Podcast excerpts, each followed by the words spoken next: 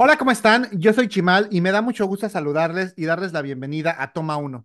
Este podcast en el que converso con ustedes principalmente sobre cine, pero también sobre series de televisión, literatura, música, gastronomía, viajes y bueno, básicamente sobre cualquier tema que a mí pueda resultarme interesante y que entiendo que ustedes al estar escuchando este programa también se sienten atraídos por estas temáticas que a mí me llaman tanto la atención. Antes de comenzar a platicar, les recuerdo las redes sociales del programa. Toma Uno Podcast tanto en Facebook como en Instagram y mis redes sociales Chimalito08 en Facebook, Instagram y lo que antes era Twitter.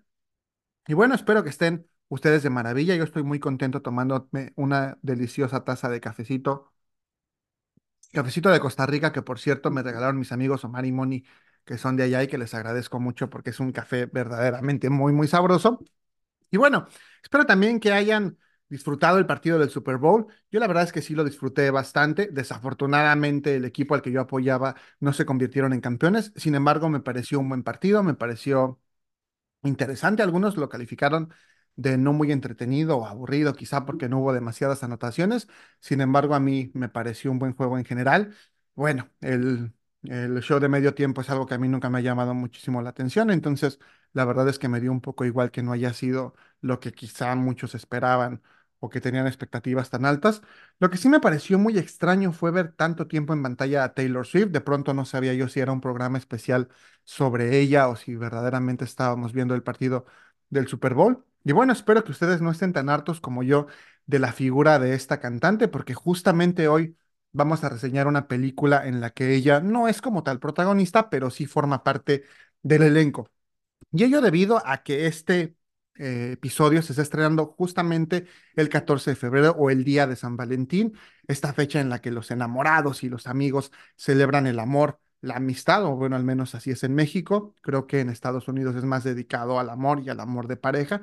Y bueno, también en algunos otros países de Latinoamérica entiendo que es una celebración que muchos festejan y también es algo que se ha extendido, entiendo yo, alrededor del mundo. No sé si ustedes como yo son muy fanáticos, este, perdón, si ustedes como yo no son muy fanáticos de esta celebración, a mí en lo personal no es algo que me llame muchísimo la atención, es algo que mi pareja y yo digamos de, ay, 14 de febrero, vamos a celebrar y hoy es el día en que nos amamos más que nunca. Sin embargo, hay mucha gente que le parece como la forma de celebrar el amor y es perfectamente aceptable y perfectamente respetable.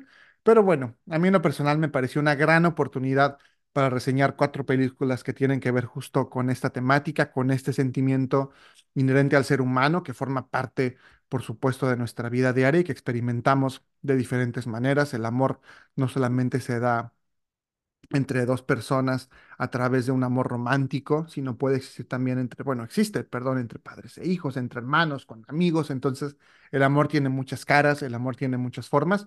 Y es justamente por eso que hoy, y quizá no siendo muy fiel a mis principios, voy a reseñarles cuatro películas que incluso pueden algunas de ellas ser como una especie de gusto culposo. Es decir, no son las mejores películas de la historia, quizá no son películas eh, de arte o quizá no son estas grandes joyas de la cinematografía. Sin embargo, son unas películas que también tienen su valor, que para mí en lo personal algunas de ellas también tienen eh, o guardan relación con mi historia eh, personal o que por alguna razón me gustan más allá de por la película, sino porque las asocio con ciertos momentos o ciertas circunstancias de mi vida. Y bueno. Vamos a comenzar justamente con esta película en la que aparece Taylor Swift y que justamente lleva por título el nombre de esta celebración, esta celebración del Día de San Valentín. Y bueno, ese es justamente el nombre de la cinta, Valentine's Day en inglés, Día de San Valentín en español, Día de los Enamorados, también se conoció como Historia de San Valentín. Y es una película del año 2010 dirigida por Gary Marshall, este director ya fallecido, que tiene en su haber varias cintas como de este estilo, como de pues comedia romántica, chick flick, entre ellas El diario de la princesa, por supuesto, este Valentine's Day, también hizo después justamente una que se llama Mother's Day, una que se llama New Year's Eve, que son muy de este estilo de películas con un reparto coral en la que varias historias confluyen, y bueno, la que podría considerarse como una de las películas más eh, representativas de este género y que es todo un clásico, que a mí en lo particular no me parece nada especial y que es Pretty Woman. Entonces, este director nos entrega esta cinta que, como ya les dije, Es un reparto coral que tiene muchos nombres grandes y que, bueno, cuenta varias historias que en algún mo- momento o de alguna forma están interconectadas. Nada más para decirles muy rápidamente los nombres que, que tiene esta cinta y que en ese momento eran bastante importantes o eran personas que estaban como muy en el ojo público y que eran muy, muy famosas. Está Jessica Alba, está Sean Kutcher, Katie Bates, que bueno, es alguien que tiene muchísimo tiempo en la industria, Jessica Biel, Bradley Cooper, Patrick Dempsey, que estaba en ese momento con todo, con Grey's Anatomy, Jamie Foxx, Jennifer Garner, Topher Grace, Hathaway, está Queen Latifah, está Taylor Lautner eh, como parte del reparto juvenil, ya les dije Taylor Swift, está Julia Roberts, Emma Roberts, que es sobrina y que entonces hace que esto se convierta casi en una película familiar. Entonces, como pueden ver, son muchísimos nombres dentro del elenco y bueno, es justamente esta película que nos cuenta varias historias que en cierta manera están interconectadas y que llevan, eh, perdón, que tienen lugar justamente en el día de San Valentín en la ciudad de Los Ángeles y que tienen como, bueno, parte de este hilo conductor es el personaje de Ashton Kutcher, Reed Bennett, que justo es dueño de una florería y que, bueno, es súper enamorado del amor y le encanta toda esta idea del Día de los Enamorados y justamente decide ese día proponerle matrimonio a su novia Morley, que es interpretada por Jessica Alba. Él a su vez tiene una mejor amiga que se llama Julia, eh, que es Jennifer Garner, y que bueno, ya tiene su novio que es un doctor, que es Patrick Dempsey, ¿no? Esos son como dos de las parejas principales. Hay por ahí otras parejas, como justamente las parejas juveniles. Una de ellas es el personaje de Emma Roberts, que se llama Grace, que tiene su novio y están eh, en este momento pensando tener su primera vez juntos por ser de los Enamorados, etcétera, y que están ahí planeando una cita romántica. Y Taylor Lautner, que se llama Willie en la película, y Taylor Swift, que se llama Felicia, son la pareja joven eh, también que son amigos de ellos y van en la preparatoria. Y bueno, existen otras parejas. Una muy importante es justamente Estelle y Edgar, que son Shirley MacLaine, que hace rato se me pasó a mencionarlo, pero que también es una leyenda del cine. Y su esposo, como ya dije, Edgar, este, interpretado por Héctor Elizondo. Ellos son como la pareja madura, la pareja otoñal de esta, de esta cinta. Y bueno, vemos otros personajes también como Liz eh, y Jason, que son unos chicos que empiezan a salir por ahí, que están como conociéndose, se gustan mucho, que son Thuffer Grace y Anne Hathaway. Y bueno, alrededor de ellos también un montón de personajes. Está Jessica Biel, que es esta soltera que está un poquito como enojada con el amor. Bueno, ahí el personaje se llama Cara, es este, como una publicista, entonces está como este, enojada con esta idea del Día de los Enamorados, un poco como yo que soy medio Grinch de esta fecha. Y bueno, ella es, este, como ya les dije, curiosamente amiga de, de Julia, este personaje interpretado por Jennifer Garner. Entonces, como pueden ver, todas las historias confluyen en cierta medida. Está por ahí Kelvin Moore, que es Jamie Foxx, un reportero este, de televisión de deportes, que ahí lo mandan como a cubrir el 14 de febrero, pero él tiene como otra agenda o tiene otros intereses. Y bueno, finalmente, eh, Holden Wilson, el personaje de Bradley Cooper, y Kate, que es interpretada por Julia Roberts, que van viajando juntos en un avión y ahí se conocen, empiezan a conversar. Y bueno, todas estas historias están confluyendo, como ya les dije, y tienen que ver con, con estos personajes dentro de la ciudad de Los Ángeles y seguramente eh, pues todas tienen que ver con el amor, algunas, eh, como ya les dije, esta relación de pareja, otras quizá con otro tipo de amores, pero básicamente el tema principal de esta cinta es eh, el amor, cómo nos, nos ilumina, cómo en algunos momentos también nos hiere, y bueno, cómo en cierta medida, como ya lo dije, es parte de la vida del ser humano, lo ha sido a lo largo de toda la historia, y es una película que, bueno, así como ya les platiqué, no tiene a lo mejor mayor valor más allá de ser una comedia romántica, a lo mejor para pasar un tanto el rato y para pasar un momento agradable, pero que se disfruta, que tiene momentos divertidos, momentos chuscos, eh, también toca por ahí o apuesta a tocar estas fibras sensibles que todos en algún momento tenemos y que sin duda eh, muchos de nosotros hemos estado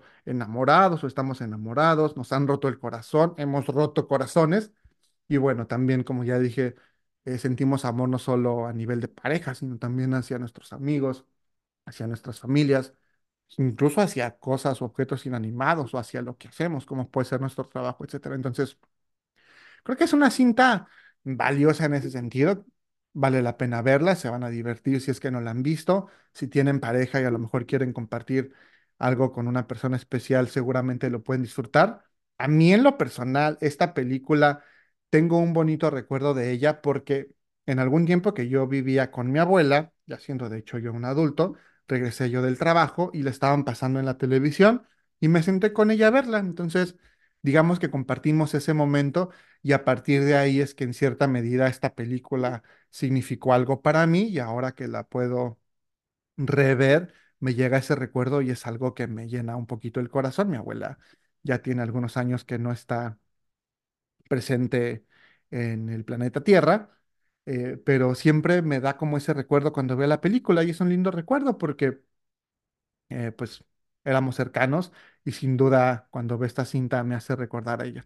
En fin, no les quiero contar demasiado sobre la cinta, aunque probablemente ya se imaginen de qué va, sin embargo, por ahí se pueden llevar dos, tres interesantes sorpresas, dos, tres momentos chuscos y por supuesto dos, tres reflexiones acerca del amor, acerca de la vida en pareja, acerca de los amigos y por supuesto de todo lo que los seres humanos experimentamos alrededor de esta emoción que es tan natural y que todos podemos vivir en algún momento. Día de los Enamorados, Valentine's Day. Espero que la disfruten y si no, pues no la vean. Total, no pasa nada. La que sigue, y después de darle un traguito a mi café, es una verdadera joya. Ya de entrada les estoy diciendo, si véanla, no pueden decirme que no. Eh, puede que no les guste, por supuesto, pero Creo que es una película que vale la pena ver alguna vez en la vida. Si es que no la han visto, de verdad, corran ahorita mismo, porque justamente es un poco lo contrario de la cinta que anteriormente acabo de reseñarles. Es, como bien lo dicen al principio de la película, una historia de amor, pero no es esta historia de amor en la que a lo mejor esperamos el final feliz y todo bonito y nos casamos y entonces como dicen, es una historia de chico conoce a chica, pero no es la historia de chico conoce a chica y se queda con ella. Entonces, eso es bien padre y no les estoy haciendo ningún spoiler porque lo dicen desde un principio, porque no es la típica historia de amor. De hecho, es una historia de amor, creo yo, muy profunda y que tiene que ver con muchísimos más aspectos del ser humano que simplemente con la idea de un chico conoce a una chica, pero bueno, eso se lo dejaré a ustedes para cuando decidan verla y para cuando decidan quizás reflexionar acerca de lo mismo.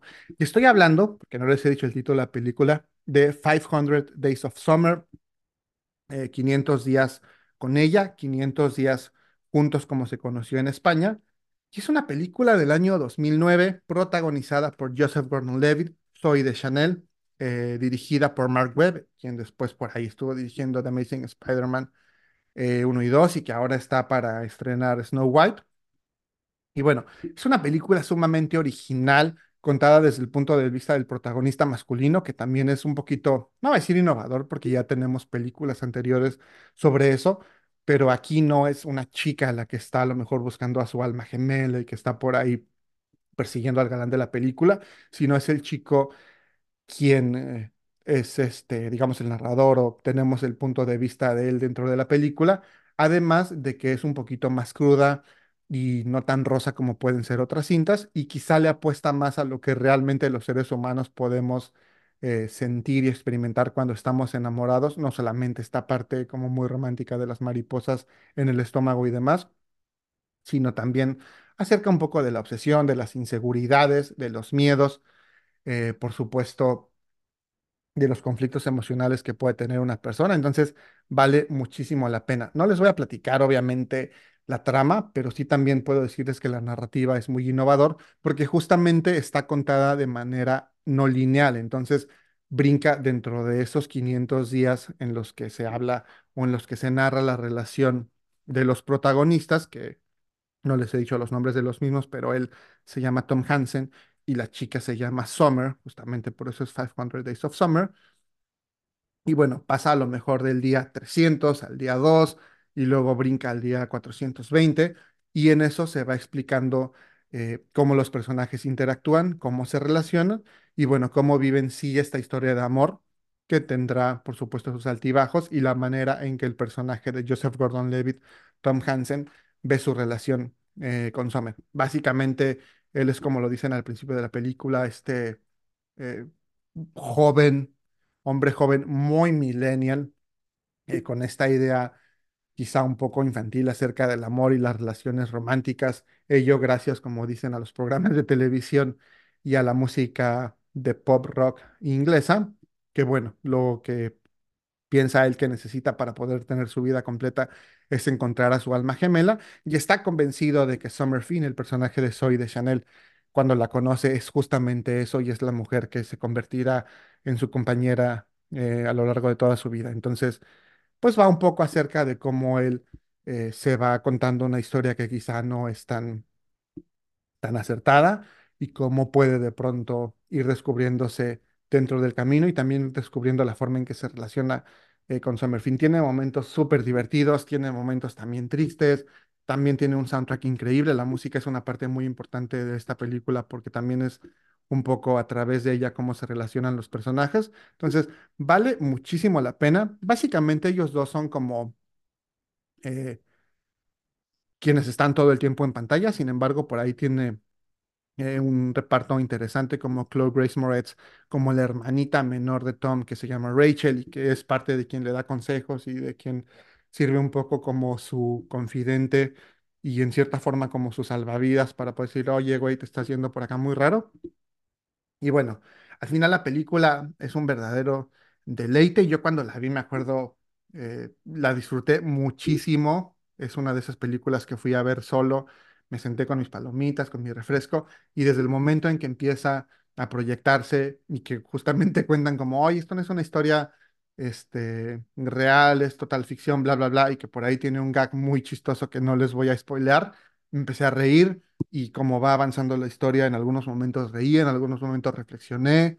No me acuerdo de haber llorado, pero también si de pronto estás con un poquito ese mood, puede ser que llores. Y bueno, realmente sorprendió porque es una película independiente, la distribuyeron eh, por medio de Fox eh, Searchlight Pictures, estrenó en Sundance, fue un éxito masivo, recuperó el presupuesto eh, cañón porque era de 7 millones y medio, entonces fue un trancazo en taquilla recibió algunos premios este, de cine independiente y bueno, es una cinta que en realidad creo que ha generado eh, mucha conversación alrededor de ella desde hace más de 10 años y bueno, fue este, curiosamente clasificada como una de las mejores 10 películas del año 2009 a partir de un listado que hicieron críticos de cine especializados, entonces es algo que vale mucho la pena ver. Por ahí también en algún momento en redes sociales estuvo como esta tendencia de analizar los personajes, de si Summer es como una especie de villana, de si Tom es infantil, etcétera. Eso por supuesto se lo dejaré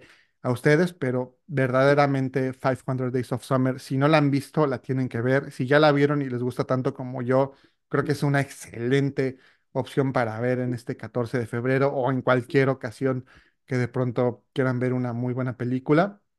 Y bueno, ya me platicarán eh, qué les pareció y si no les gusta o si no les gustó en su momento, a lo mejor valga la pena revisitarla porque creo que es una película que incluso conforme la vas viendo, quizá con diferente edad, yo la vi cuando tenía 22, 23 años y ahora ya como un adulto joven, soy joven, eh, la, disfruté muchísimo también otra vez que la revisité para poder hacer este podcast. Entonces, 500 días con ella, 500 Days of Summer, muy, muy recomendable. Y bueno, ya hablé de la música que está en esta película, que también es verdaderamente muy disfrutable. Y justamente eh, en ella aparece una canción que a mí me encanta que se llama Sweet Disposition, una rola de The Temper Trap, esta banda australiana, que de verdad esta canción me, me encanta. La escuché yo curiosamente en otra película este, que se llama Tres días para morir con Kevin Costner, hace también ya muchos años, y que también es un recuerdo que tiene que ver con mi abuela. No sé por qué me estoy acordando tanto de ella, pero bueno, es una canción que tiene tres videos, bastante buena, yo la disfruto mucho. Este, como ya les dije, forma parte de este soundtrack de la película. Si también lo quieren buscar, existen dos soundtracks, uno que trae como todas las rolas que aparecen en la cinta y que como ya les dije tienen que ver mucho con la relación de Summer y Tom y la manera en que él mismo ve el mundo y también con la banda sonora de la película. Entonces, los voy a dejar con esta rola para irme a una pequeña pausa musical, poder tomar agua, poder tomar cafecito y regreso en breve aquí en Toma Uno para seguir hablando sobre películas que tengan relación con el amor en este día de San Valentín.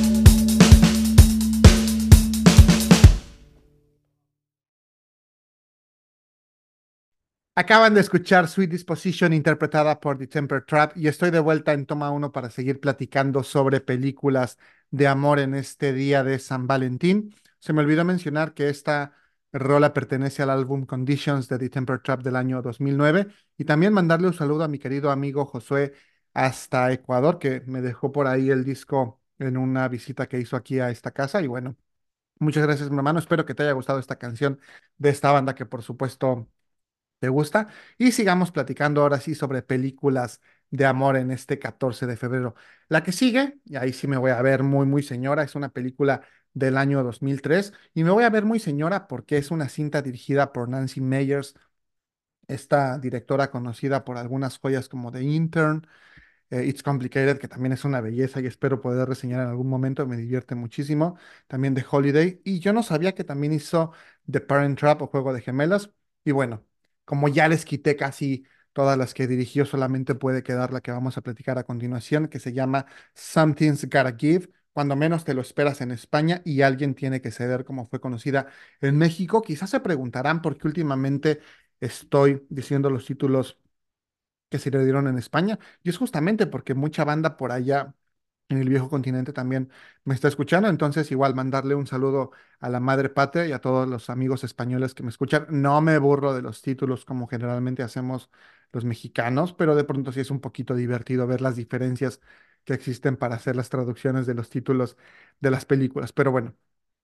Esta cinta del año 2003, obviamente una comedia romántica, pero una comedia romántica no sobre quizá los protagonistas que estamos acostumbrados a ver, porque justamente habla sobre un romance de dos personas que ya están, pues no en la última etapa de su vida, pero sí con cierta madurez, dos personas mayores de 50 años, uno incluso se menciona en la película ya en 63, que son justamente Jack Nicholson y Diane Keaton, estos dos actores ganadores del Oscar y que curiosamente esta cinta significó la cuarta nominación para ganar la estatuilla a Diane Keaton.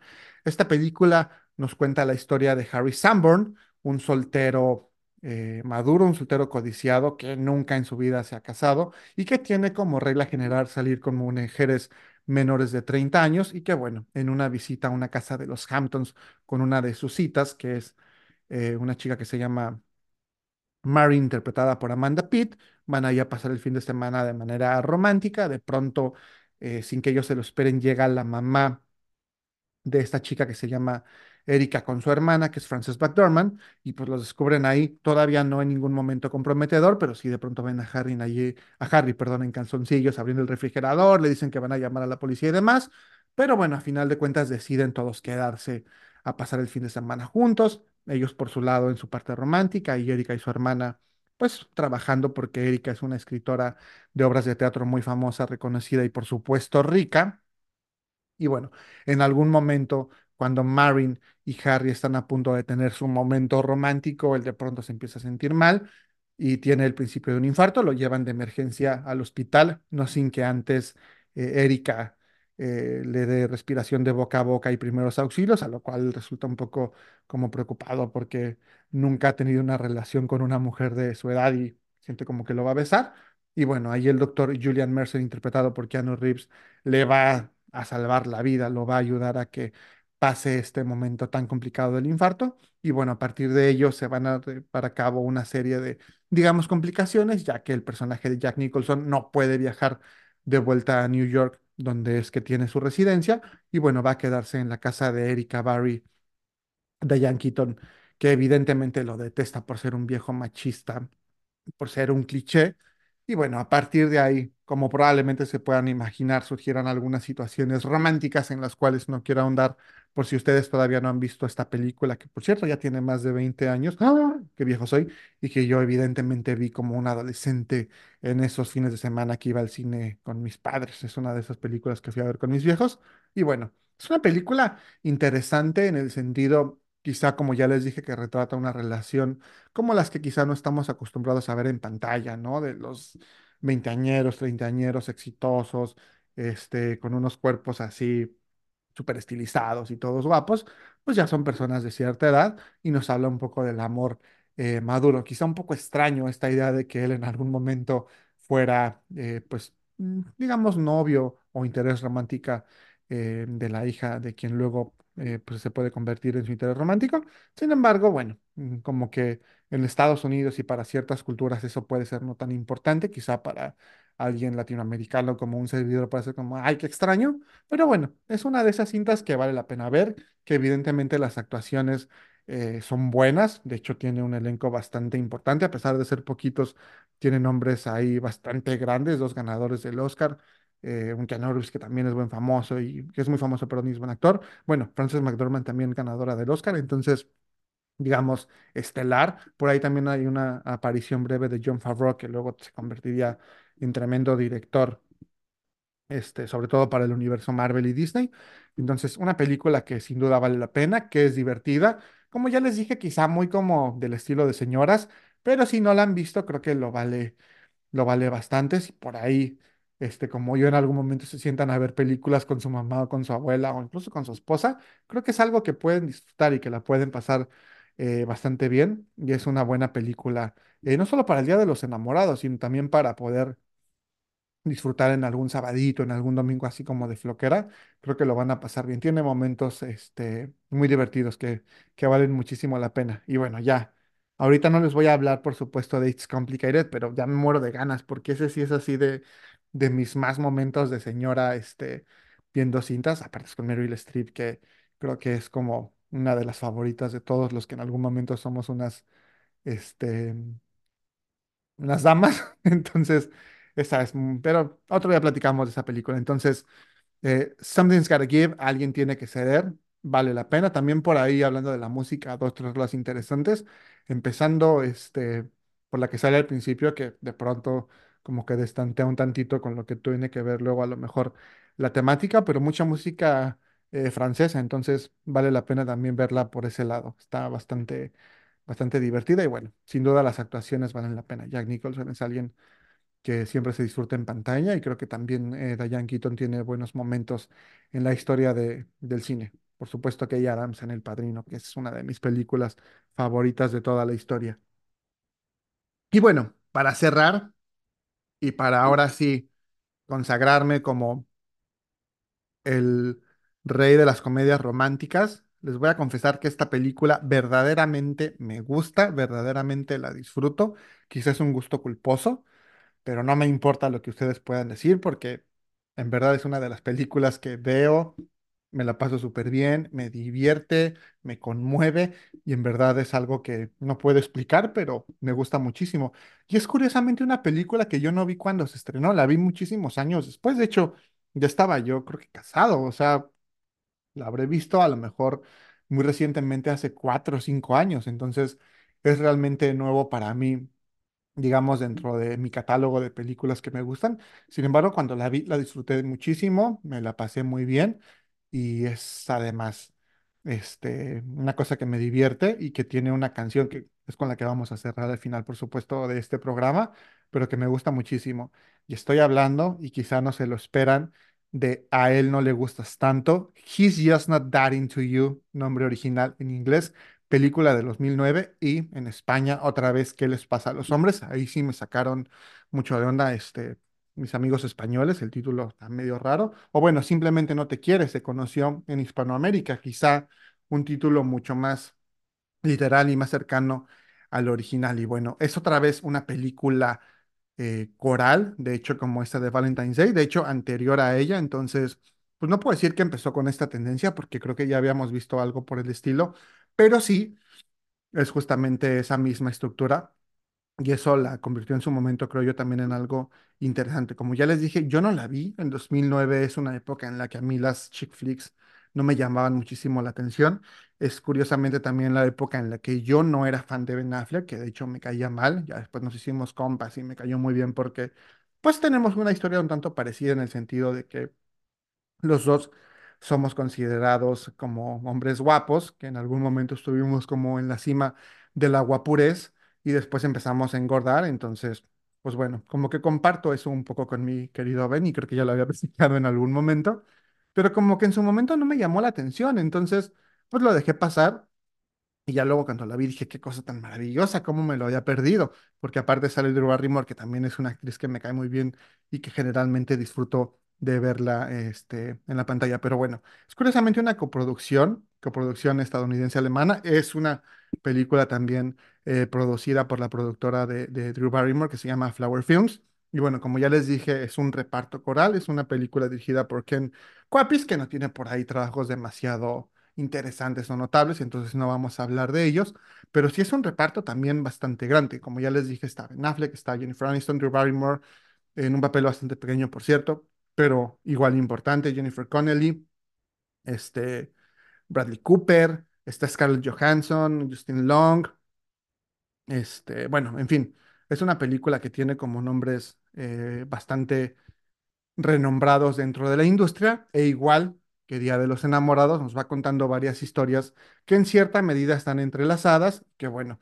nos van a llevar a entender un poco quizá esta situación de las mujeres con los hombres. Y la película empieza eh, dando esta idea que tienen o que existe en la sociedad de que si un hombre, sobre todo cuando somos niños, te, pues te molesta o te dice que estás este, eh, feíta o lo que sea entre los chavitos, es porque le gustas. Y lo que dice es que las mujeres crecen con esta idea de que un hombre entre peor te trata es porque más interesado está en ti o porque más le gustas, a excepción, claro, de como a veces pasa en la vida real y que pues, obviamente es lamentable, en realidad no le gustes o no le intereses para nada y que entonces esta idea que puede existir alrededor de que, ay, me trata mal porque me quiere o porque es tanto el amor que no lo sabe demostrar, pues no tiene nada que ver y que más bien como hombres y como mujeres, perdón, aunque bueno, aquí eh, primero son las mujeres las que lo plantean, pues valdría más la pena valorarte y en verdad si vas a estar en pareja,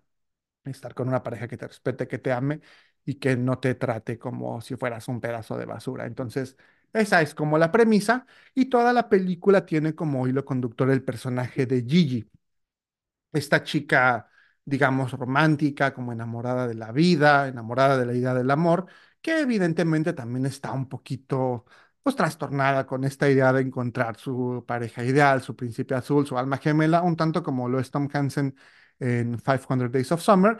Ella lo es aquí, bastante intensa, este personaje interpretado por Jennifer Godwin. Y que bueno, ella está tratando como de dilucidar las razones por las que quizá los hombres en los que ella se interesa, pues de pronto ya no la buscan, ya no la llaman y ella se queda con las ganas de poder establecer con ellos una relación de pareja y bueno, evidentemente poder compartir con ellos, pues si no el resto de su vida, a lo mejor gran parte de ella. Ella trabaja con Jennifer Connelly este, y también con Jennifer Aniston, Jennifer Aniston que se llama Beth y, este, y Janine, que es Jennifer Connelly, trabajan ahí como igual en una agencia de publicidad porque parece que todo el mundo en Estados Unidos y en estas películas trabaja en eso. Y ellas a su vez tienen como pareja eh, Beth a Neil, que es Ben Affleck, y Janine a Ben, que es interpretado por Bradley Cooper. Y bueno, cada uno de ellos tiene sus propias situaciones de pareja. Por ejemplo, eh, eh, Jennifer Aniston y Ben Affleck, ella está un poco conflictuada porque llevan mucho tiempo juntos, pero él no se quiere casar. Es verdaderamente un hombre que no cree en el matrimonio. Y por el otro lado está Ben, que está felizmente casado con Janine y que, bueno, al parecer no es tan feliz. Entonces, por ahí se van desarrollando un montón de historias. El personaje de Scarlett Johansson eh, también tiene mucha importancia dentro de la historia cuando conoce a Ben. Y hay por ahí otras historias adyacentes como eh, Connor Barry, que es un agente de bienes raíces que está a su vez enamorado de Scarlett Johansson. Por ahí Justin Long, que en algún momento va a conocer a Gigi y que va a ser como quien le empiece a dar esta guía acerca de por qué los hombres, eh, cuando realmente no están interesados en una mujer, tienen o llevan a cabo ciertas conductas que pueden ser verdaderamente despreciables y cómo a través de esta relación con él, pues Gigi empieza a entender un poco más quizá cómo es que los hombres y ellas se relacionan y empieza a tener este crecimiento personal y también a lo mejor a tener la posibilidad de finalmente encontrar o no el amor como ella lo ha buscado a lo largo de toda la película y a lo largo de toda su vida. Esa es básicamente la premisa con la que empieza la cinta. Evidentemente no les estoy contando todos los pormenores porque si no las han visto, pues les contaría toda la cinta y a lo mejor les ahorraría la delicia que puede resultar ver esta película, que en lo personal no les puedo decir porque me gusta, pero me gusta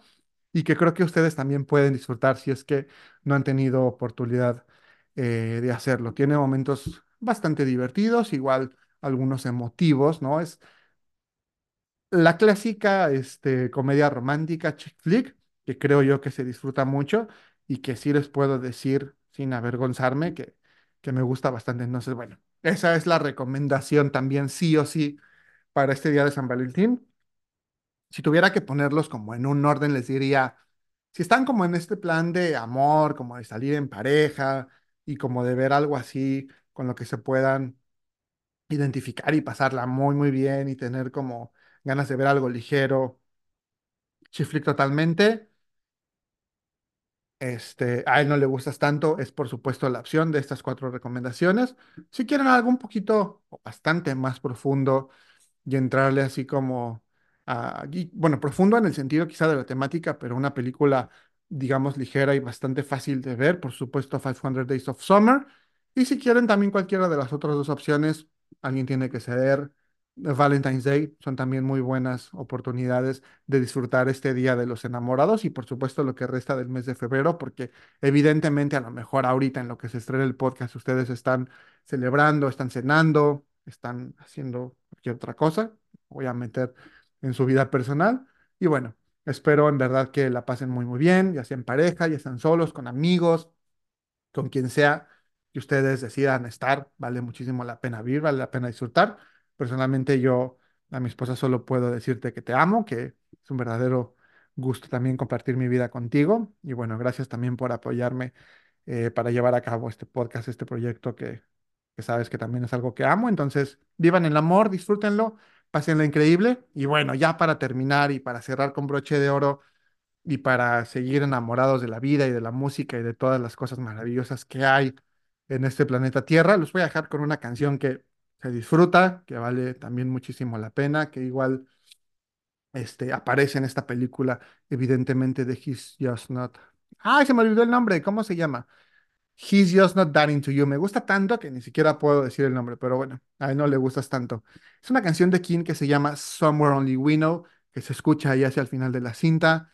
Una canción verdaderamente disfrutable. Tiene algo, no sé qué, pero a mí me parece muy, muy buena. La voy a compartir con ustedes. Espero que la disfruten. Es una canción que de hecho está como eh, dentro de un listado de mil mejores canciones de siempre. Ocupa el lugar 99, que es, pues creo que dentro de mil no es nada despreciable. Y bueno, forma parte del álbum debut de la banda que se llama Hopes and Fears del año 2004. Es la primera canción, el primer track del disco. Y bueno, fue número 3 en el Reino Unido. En Estados Unidos ganó disco de oro. Y bueno, también el Reino, este, perdón, Reino Unido ganó disco de plata. Entonces lo voy a dejar con esto. Les recuerdo nada más, antes de cerrar las redes sociales, toma uno podcast. Toma uno podcast, Instagram y Facebook. Estoy tan emocionado por el Día del Amor que ya no puedo hablar. Y mis redes sociales, Chimalito08, ahí mándenme mensajes, lo que necesiten. Facebook, Instagram y lo que antes era Twitter. Este, bueno, ahora X. Es un verdadero placer saludarles, eh, más bien despedirme de ustedes. Ya al final del podcast me equivoco siempre. Bueno, eh, ya voy a cerrar. Gracias por acompañarme en esta emisión de Toma 1. Espero que vean estas películas, espero que las disfruten. Espero que les guste la canción de King, Somewhere Only We Know. Yo soy Chimal, esto fue Toma 1 y los dejo con esta rola. Hasta la próxima.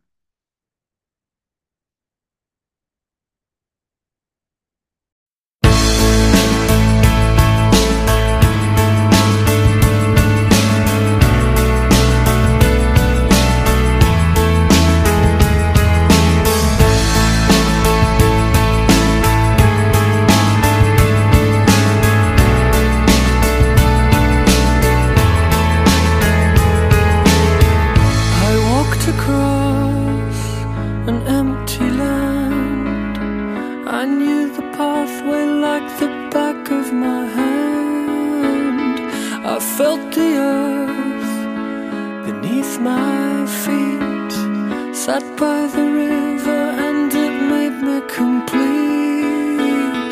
Oh, simple thing, where have you gone? I'm getting old and I need something to rely on. So tell me when you're gonna let me in. I'm getting tired and I need somewhere to begin.